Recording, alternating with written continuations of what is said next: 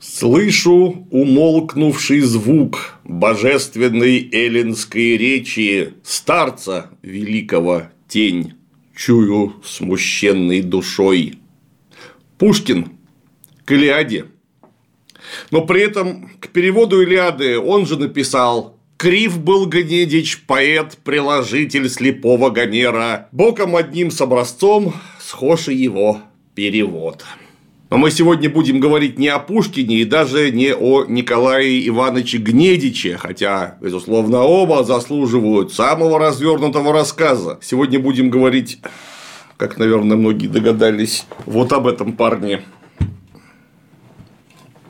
Гомер. Прошу любить и жаловать. Я, извините, его тут с собой или даже, может быть, вместо себя оставить не смогу.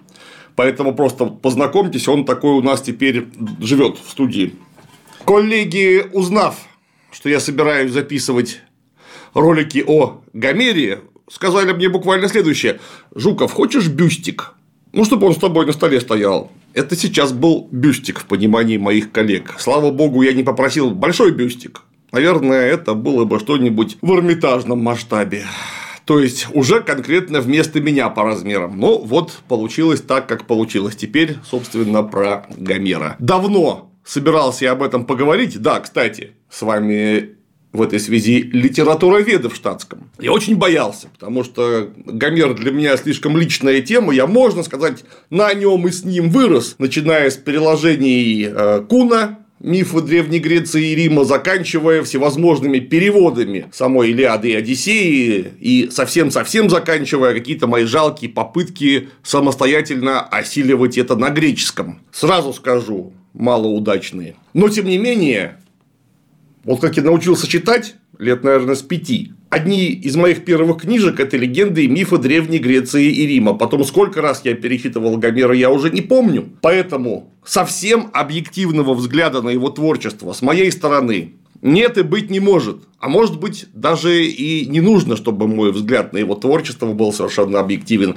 Хотя я, конечно, попытаюсь. Потому что Гомер – это не просто так, как мы догадываемся. Гомер – это фигура совершенно исполинская, которая в свое время была обожествляема, причем обожествляема не фигурально. Если мы говорим об классической античности, ну, Гомера просто звали божественным. Это был божественный поэт, которому приписывали слепоту. Каковая слепота судя по строкам Илиады и Одиссеи, почти наверняка не имело места или уж точно совершенно не имело места с рождения. Все, что там написано, написано человеком, который очень хорошо представлял то, о чем он писал визуально, но слепота телесная, означало в понимании людей того времени обратно пропорциональное умножение зрячести духовной.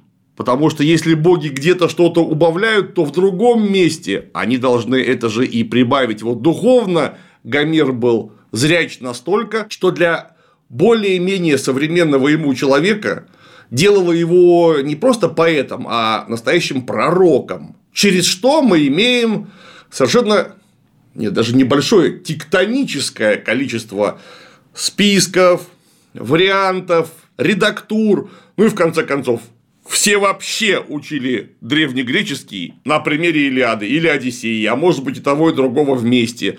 Причем в античности, После Греции Рим подхватил эту славную традицию, сперев из Греции все, что можно было спереть хорошего, в том числе Гомера. Византия После падения Константинополя вдруг Гомер оказался в Европе, а из Европы потом он оказался в России. Вот до 19 века, если человек не знал Гомера, он не мог считаться вполне образованным, а может быть, он не мог считаться образованным вообще. И если мы говорим про Западную Европу, так еще в начале 20 века на классической филологии Оксфорда, Кембриджа невозможно было сдать экзамен по классическим языкам, если ты не имел возможности написать на греческом сочинение. Каковой греческий, опять же, учили по Гомеру.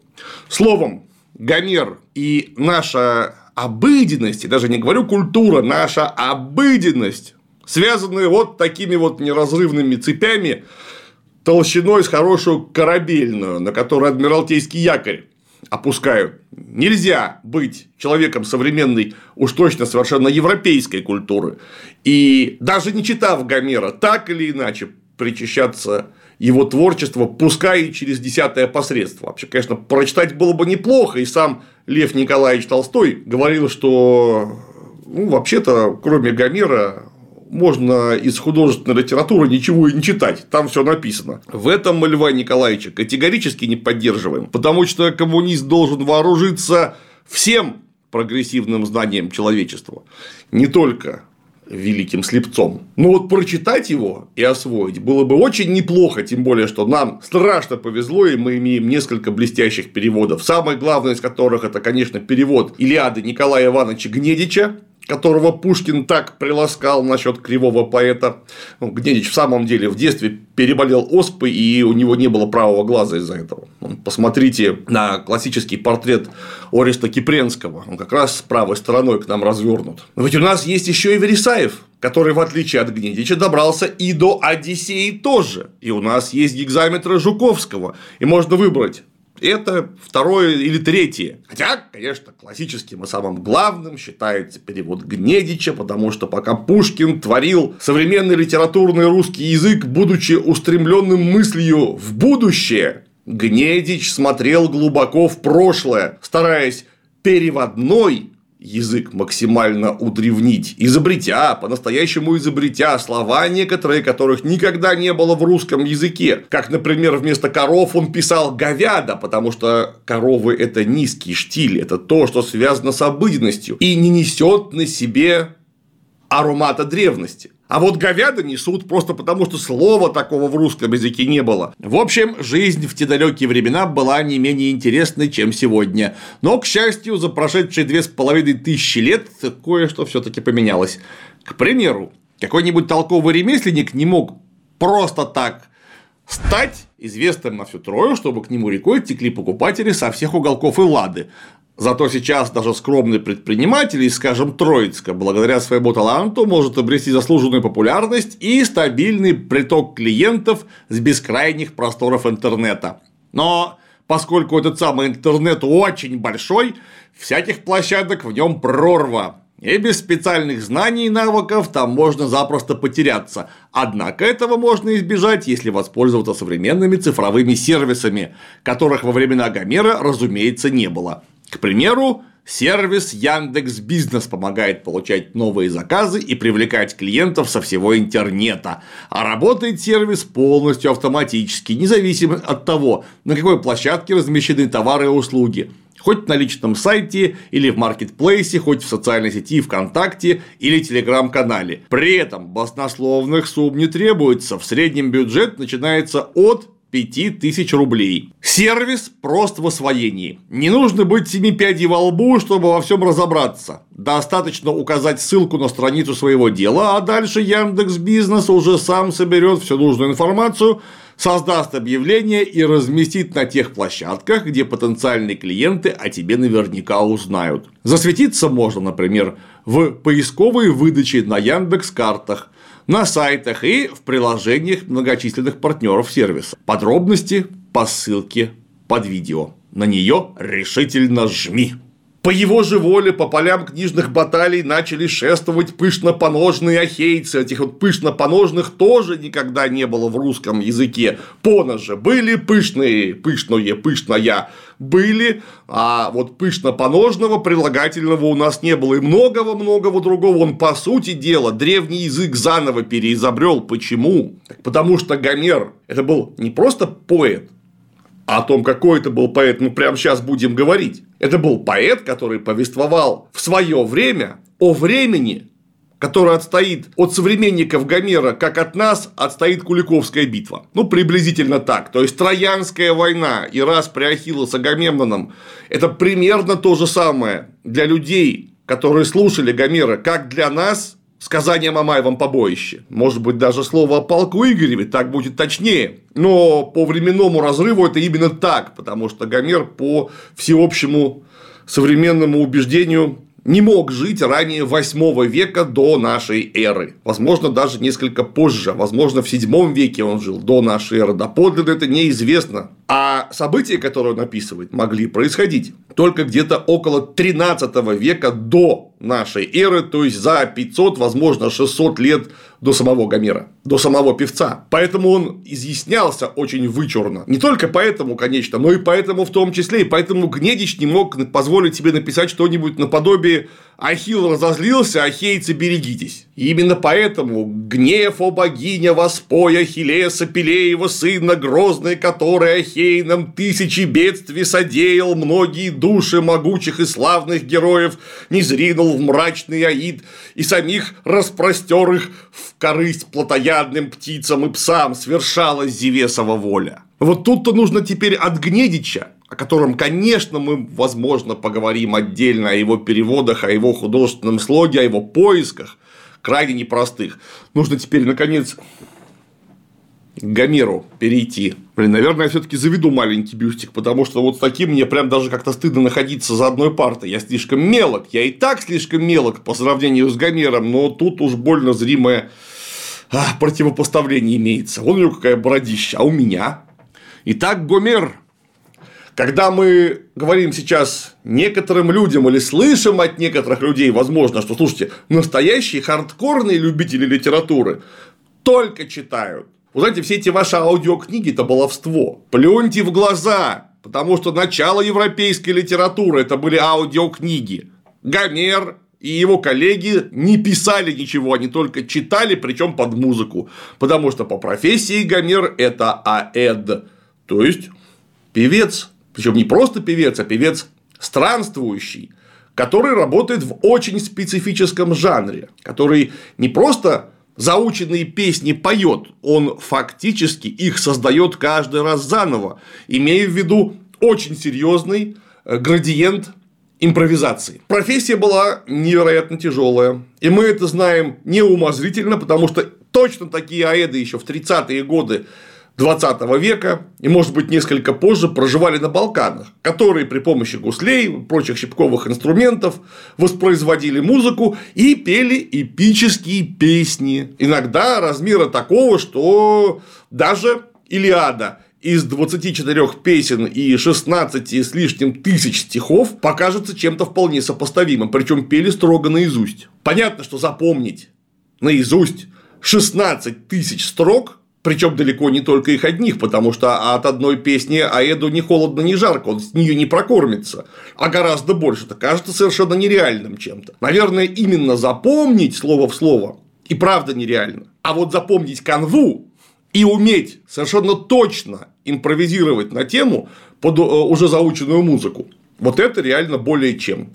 Хотя, вот тут нужно сказать э, буквально следующее. Мы очень слабо, как люди современные, испорченные вот такими вот гаджетами и имеющие в голове очень много всего сразу, может быть, даже совершенно лишнего и ненужного, представляем себе мнемонические способности человека, и в частности человека древности, у которого не было приборов, помогающих запоминать, не было этих костылей электронных, и было гораздо меньше занятий, чем мы имеем теперь. Поэтому эти парни могли запоминать тексты совершенно исполинского размера. Причем запоминать дословно и дословно же передавать их. Многие тексты запрещено было записывать долгое время, просто потому что священный текст, а речь, конечно, в первую очередь о текстах религиозных, может передаваться только и исключительно из устно, потому что когда ты записываешь что-то, даже если вы владеете письменностью, вы таким образом переносите божественное откровение, многомерное, гораздо более чем трехмерное по определению, в двухмерный лист, глиняную табличку, папирус, Неважно, камень, золото, все что угодно, вы воруете у богов, это делать нельзя, это грех. Поэтому многие тексты нельзя было записывать даже тогда, когда люди научились это делать. И люди, вы представляете, например, это опять же известно документально, запоминали целиком четыре Евангелия, послания апостолов и деяния апостолов и могли их буква в букву пересказать задом наперед, справа налево с любого места, даже ночью, если их разбудить. Какого размера это? Огромные тексты. Ну и, конечно, стихотворная Илиада, произнесенная когда-то божественным гигзаметром. Стихом по определению созданным для удобного запоминания могла быть воспроизведена дословно, но вряд ли бывало когда-либо. Просто потому что... А вот почему потому что? А потому что не было смысла воспроизводить эту песню в том далеком восьмом веке на границе темных веков и архаической античности, в Греции или где бы то ни было еще, дословно, потому что певец не просто сочинял песню и пел ее, он мир творил буквально каждый раз, когда брался за кефару. Творил мир перед глазами удивленных зрителей. Для них певец Аэд, который сам по себе был не богат, возможно, просто нищ, однозначно незнатен, когда он являлся при двор знатного человека на пир и услаждал слух игрой и декламацией, это заменяло нам буквально все. Это заменяло нам компьютерные игры, телевизор, кинотеатр, книгу. Не было у них этого ничего. И более того, люди эти были куда более простые и из-за этого куда более искренние.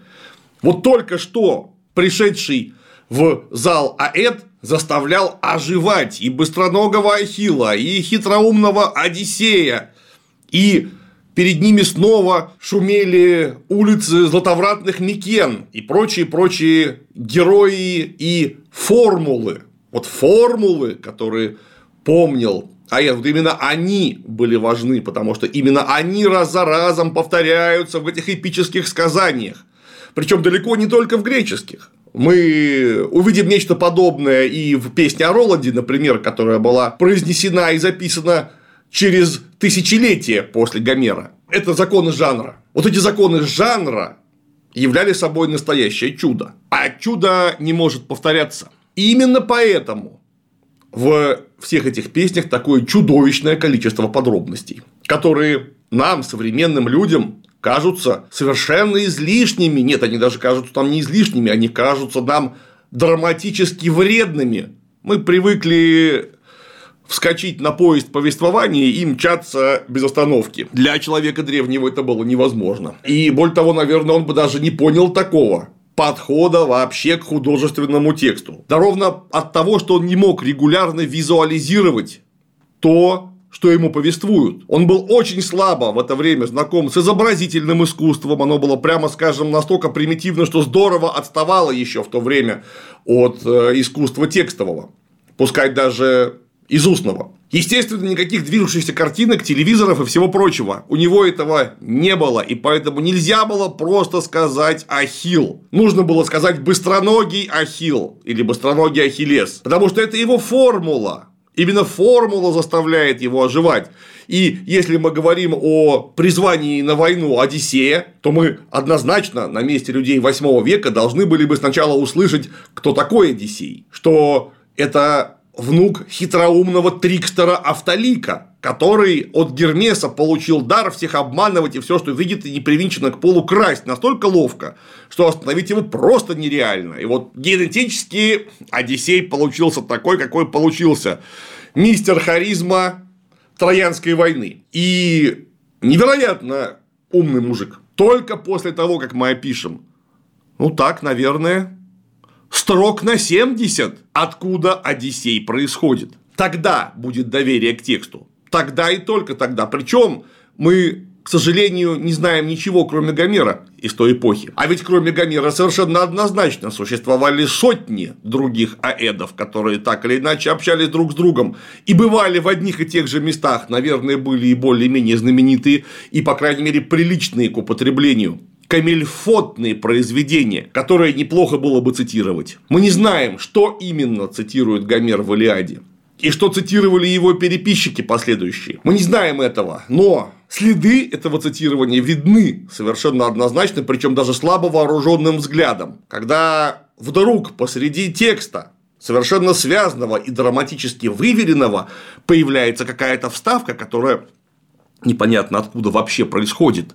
Зачем она там нужна? Так это нужно было только для того, чтобы повысить доверие к тексту и узнаваемость его среди зрителей, среди публики, которые вспоминали, что, конечно, они же слышали уже не только Илиаду, они же слышали, ну, например, Киприи. Это, конечно, произведение, не связанное напрямую с Илиадой и происходящее, видимо, из другого времени, но, тем не менее, первооснова-то у нее та самая, первооснова троянского цикла. И, о, вот эти вот Прото-Кипре мы же уже, оказывается, слышали. Так и вот и этот слепой мужик излагает что-то похожее. Как здорово. Это значит, они оба не врут. И вот это вот не врут, Это еще одно, на чем нужно остановиться перед тем, как вкопаться в Гомера по-настоящему. Конечно, когда мы читаем Илиаду, там очень много божественного. Там постоянно, совершенно запросто к дочерям и мужам человеческим приходят боги и богини и что-нибудь такое делают. Но это произведение реалистическое. Настолько реалистическое, насколько мог позволить себе вообще восьмой век. Это границы темных веков и архаики с тотальным господством религиозно-магического сознания. Боги для них были реальностью такой же, какой для нас является реальностью компьютер. Может быть, Сами вы их и не видели, но кто-то видел однозначно. Тем более, все эти тексты, которые мы знаем с детства, они все про богов. Поэтому этот текст предельно реалистический. Но Одиссея с циклопами, с цилами, харибдами и прочими уже конкретно магическими чудесами. Вот это сказка. И мы в это поверить серьезно не можем. Большой вопрос, доподлинно ли верили в эти росказни люди 8 века? Не готов доложить. Не был я там. А источников у нас по этому поводу шиш да, да кумыш. Мало очень этих источников. Не справимся мы с такой задачей. Но мы-то в это однозначно не верим. То есть, в Одиссее Гомер врал. Да, ради красного словца, ради художественной сильной метафоры, ради классной истории, но врал. Значит, и в Илиаде мог соврать, просто под каким-то другим соусом. Нет, друзья мои. Певец Аэд, как и скандинавский скальд – это ни в коем случае не врун. Потому что те люди, которые пытаются препарировать Илиаду и Одиссею с большим или меньшим успехом, в последнее время эти успехи в самом деле чрезвычайно велики, что откуда взято, что откуда процитировано, что не на своем месте, что передвинули, видимо, переписчики, что происходит из какого-то совершенно другого постороннего произведения.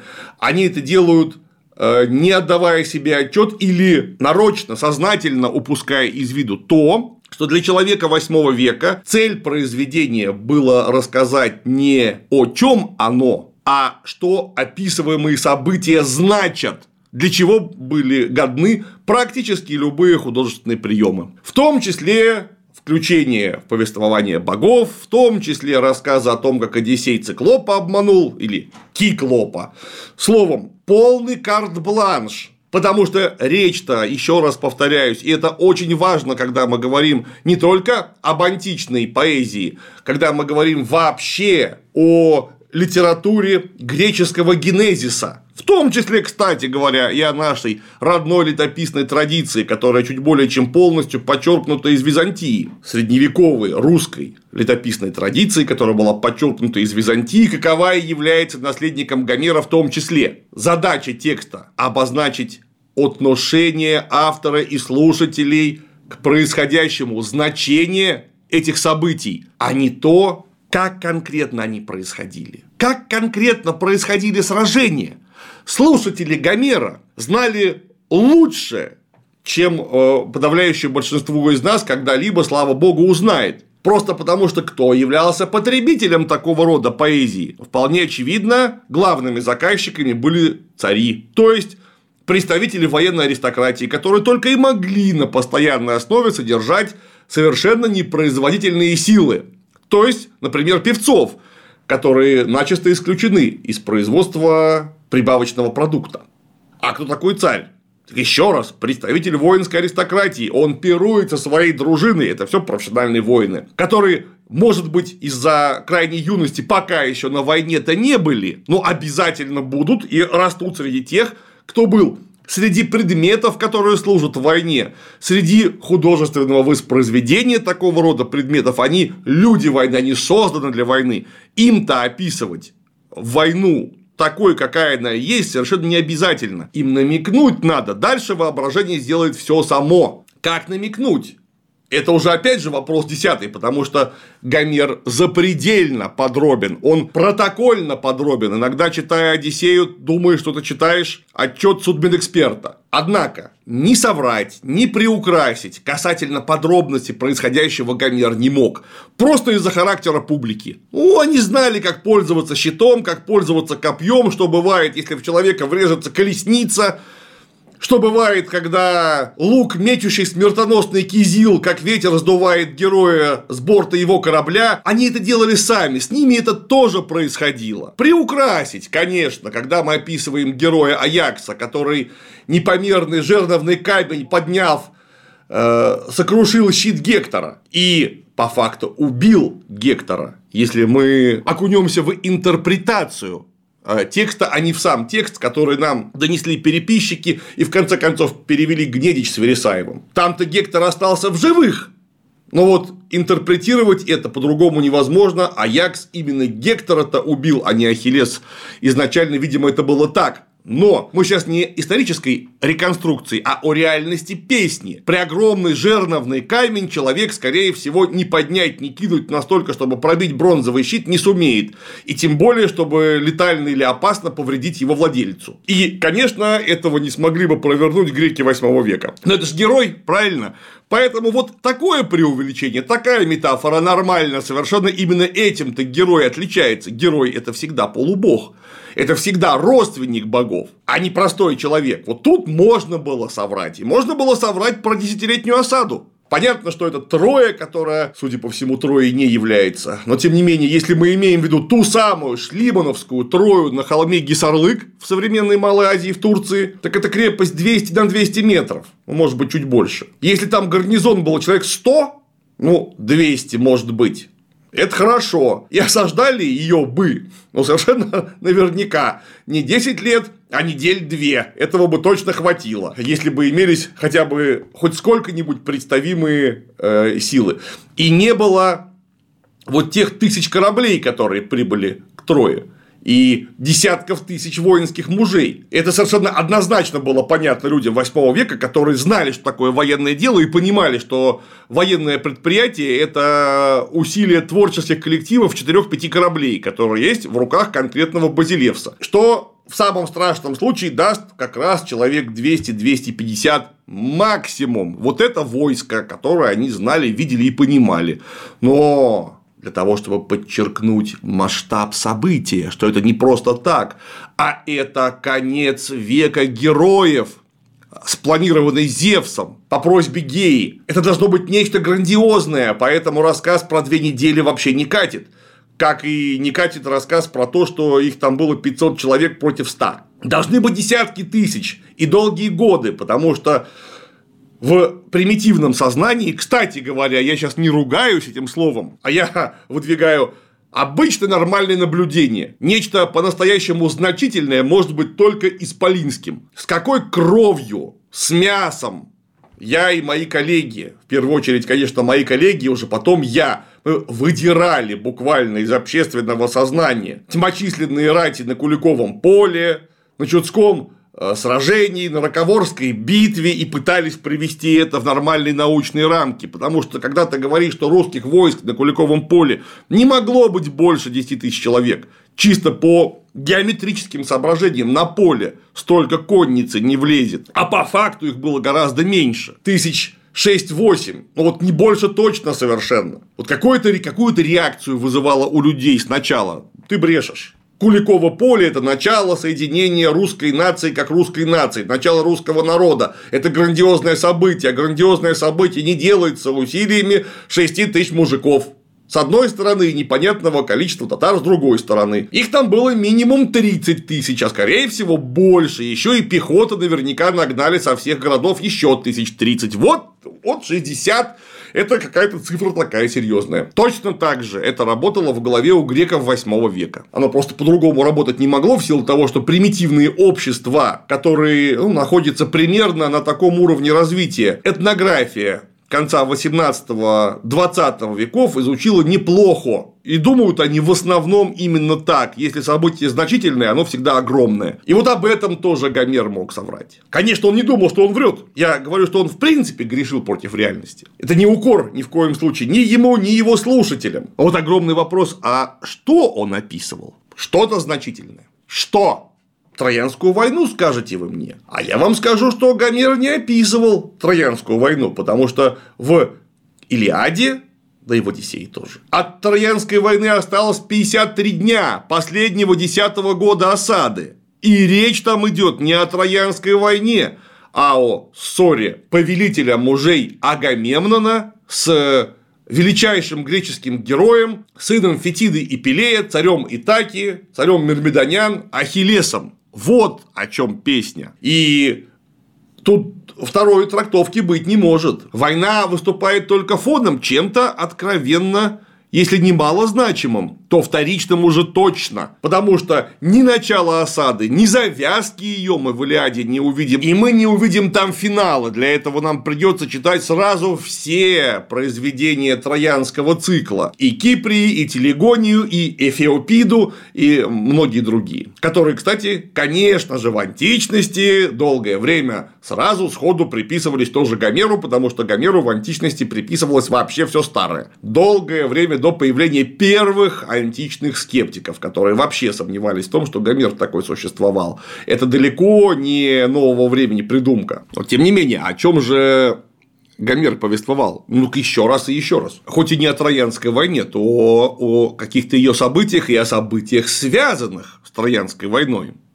А что это такое? Казалось бы, после Шлимана все понятно. Шлиман нашел Трою и всех убедил в том, что под гомеровскими текстами однозначная правда есть, и он же нашел широковратные Микены. Злато – обильный город, где этого золота в самом деле оказалось какое-то невероятное количество. Ну, как э, любой нормальный археолог скажу, лучше бы не находил, лучше бы оно еще лет сто полежало, нормально бы раскопали. Но э, он убедил всех, что да, возможно, с какими-то изъятиями, но это не просто миф, это художественное переложение реальности. Весьма отдаленное, весьма вольное, но это реальность. Хотя раньше гиперкритики 19 века, конечно, уже давно договорились до того, что все эти басни греческие – это всего лишь метафорическое изложение борьбы сил природы и человека, сил природы между собой, так или иначе зашифрованные в художественный текст. И вот Шлиман это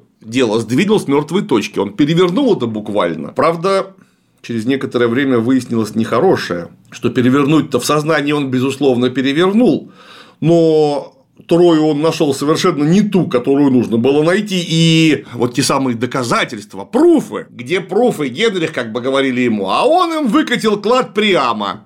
Каково вам такое, какой, каковой украл у турецкого правительства? Через некоторое время выяснилось, что никакой это не клад, он просто из раскопок воровал вещи, его жена София таскала их в снимаемую хибарку под платьем по одной, а потом они их скомпилировали и сказали, что это единый клад.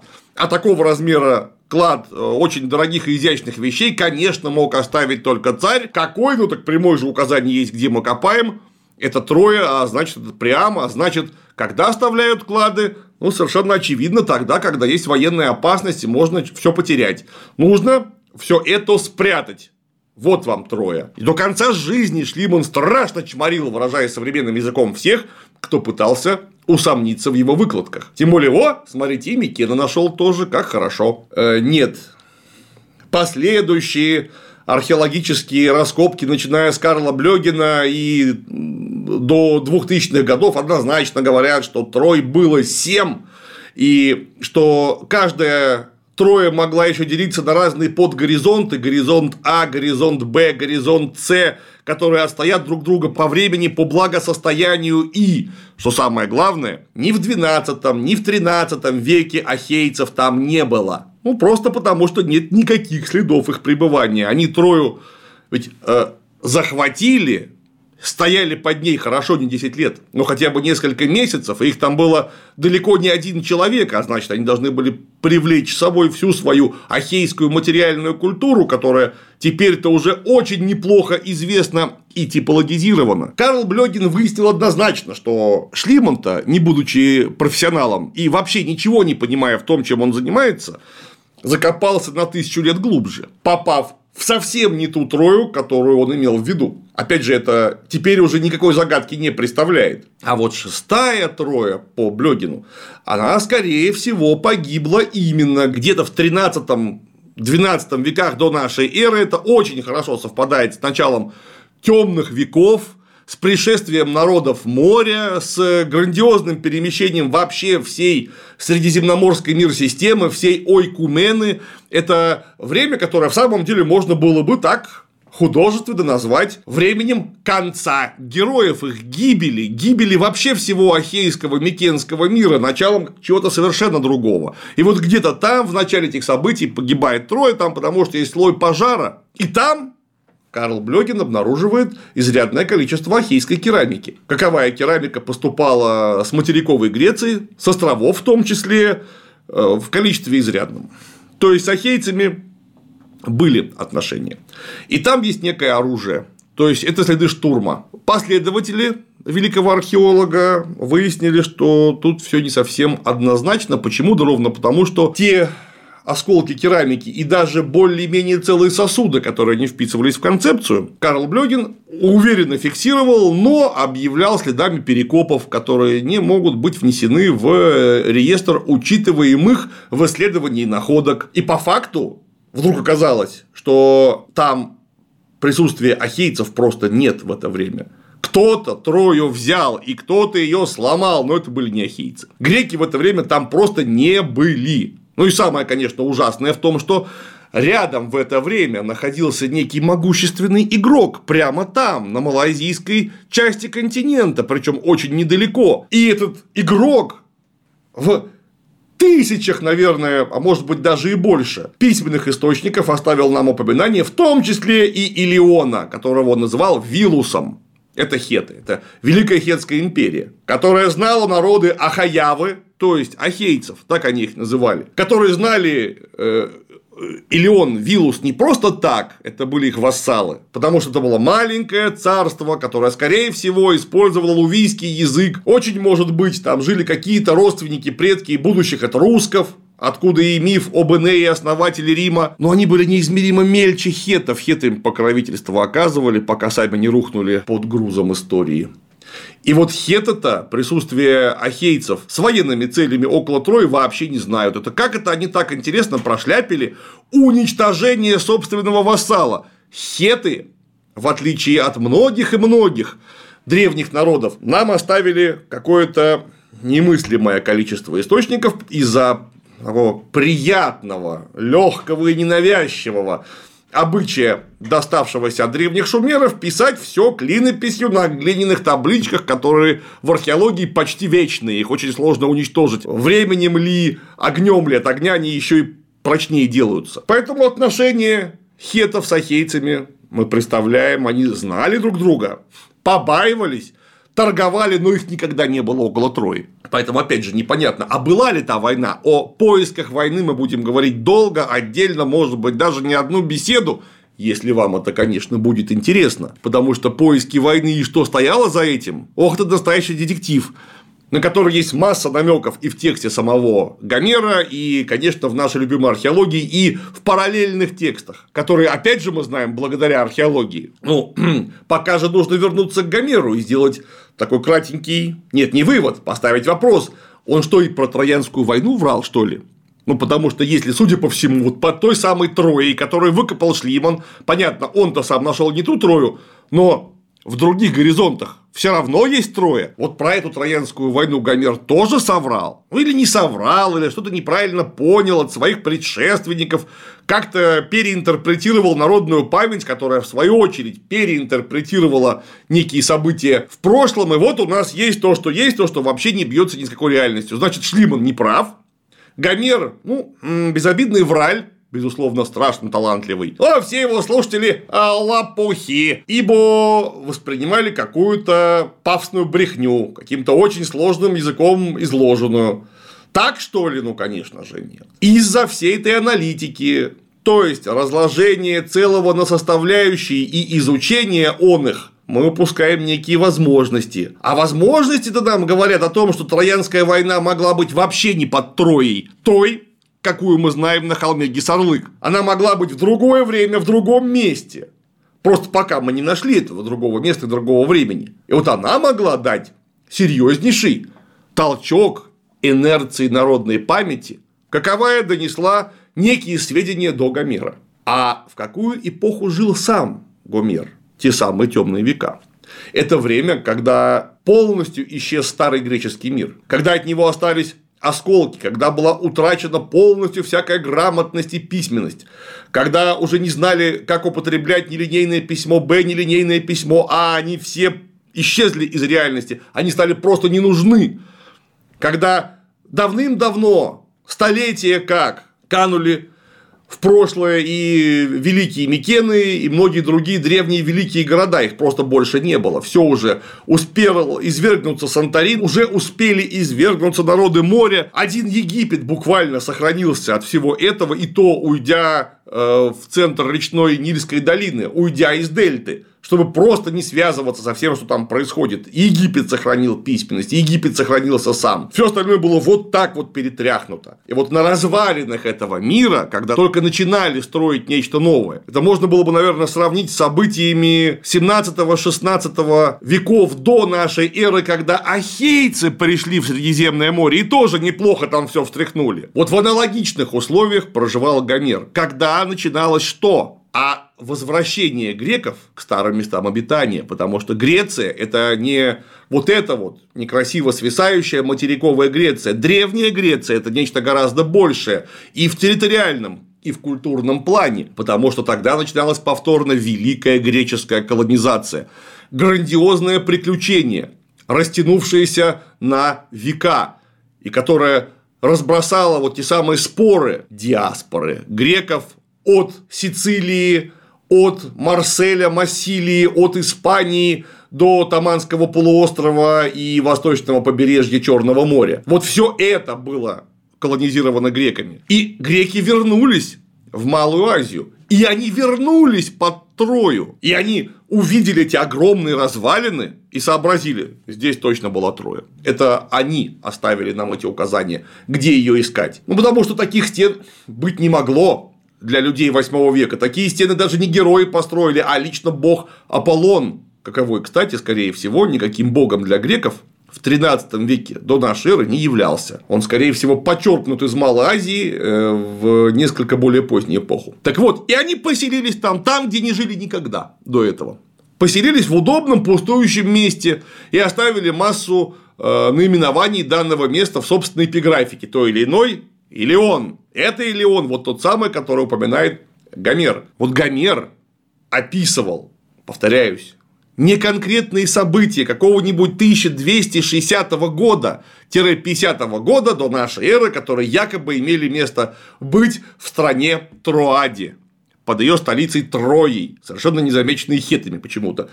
Не эти он события описывал. Он описывал то, что помнил народ, о каком-то грандиозном событии в прошлом, какое в самом деле могло иметь место, и о современных параллелях. Это был, если хотите, современный политический памфлет, а не только рассказ о прошлом, потому что эта песня сохранилась в веках по одной простой причине. Она была совершенно понятна и очень близка всем тем парням, которые выступали заказчиками оной. Потому что они, как когда-то Агамемнон, если мы говорим о больших базилевсах, собирали дружины и шли на завоевание, шли для торговых приключений, шли просто навстречу приключениям. Они же посылали своих сынов из общин для того, чтобы они колонизировали неизвестные земли там, где когда-то, ну или, по крайней мере, во многих местах, как говорили тогдашние сказания и мифы, уже были их прадеды, куда более великие, чем они, но они шли по их следам.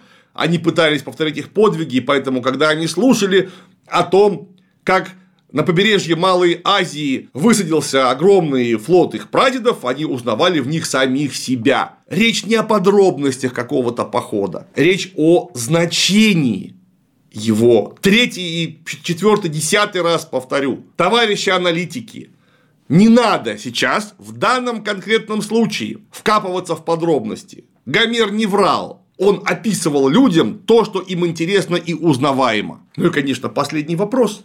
А был ли мальчик? Ну, то есть, дедушка.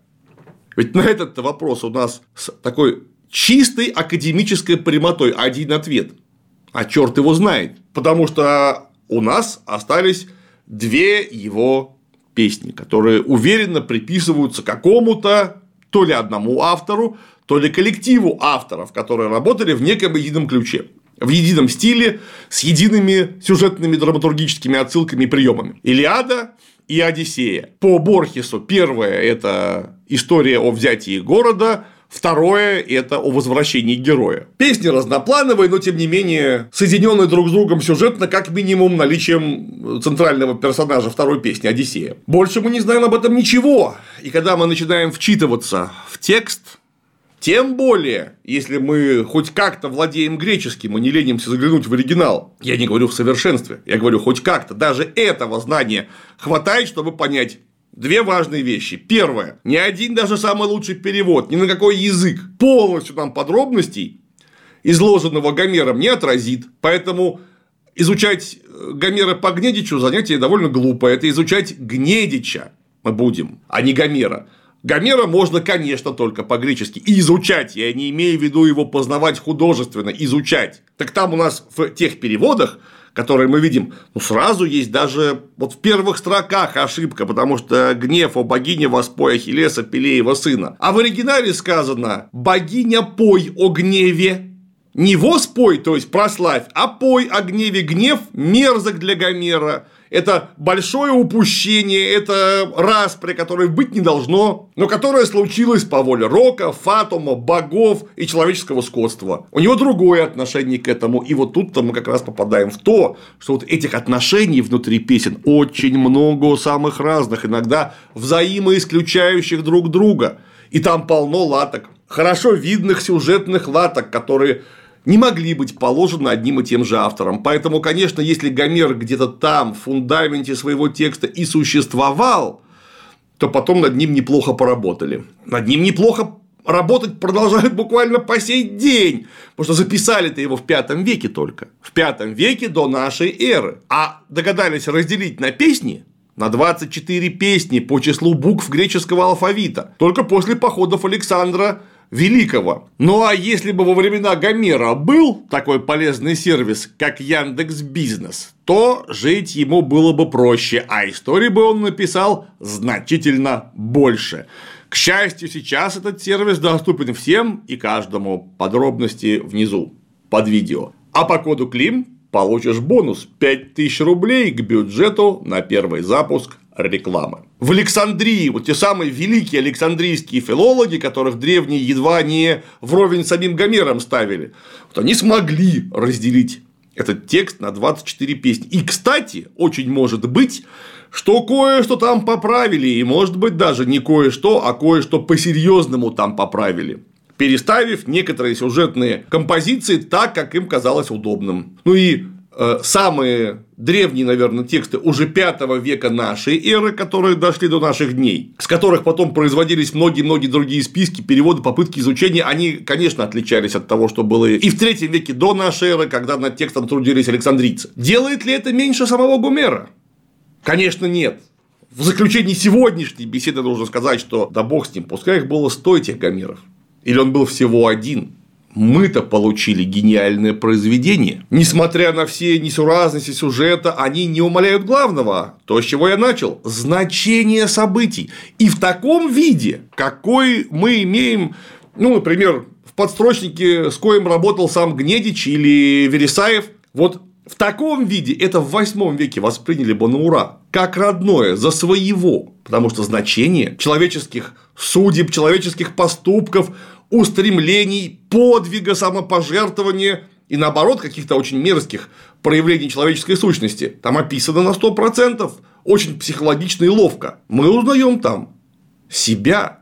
И поэтому э, всех призываю причаститься Гомера. Не призываю изучать это далеко не всем обязательно нужно, просто потому что некоторые великие тексты совершенно не обязательно анализировать. Достаточно ими наслаждаться.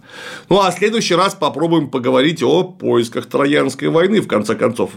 Мы же не только литературоведы в штатском, а по первому образованию историки, да еще с явным милитарным уклоном. Я в данном случае не о себе во множественном числе говорю, а о себе и коллегах, которые премного и куда успешнее над данным вопросом работали до меня и вместо меня. Ставьте лайки, если будет интересно, обязательно напишите в комментариях, потому что в принципе, на этом можно мою необъективную часть Гомериады просто закончить. Все, что хотел сказать Душевного я по этому поводу уже сказал. Дальше я могу только рыться вот этой вот грубой археологической лопатой в нежном культурном слое.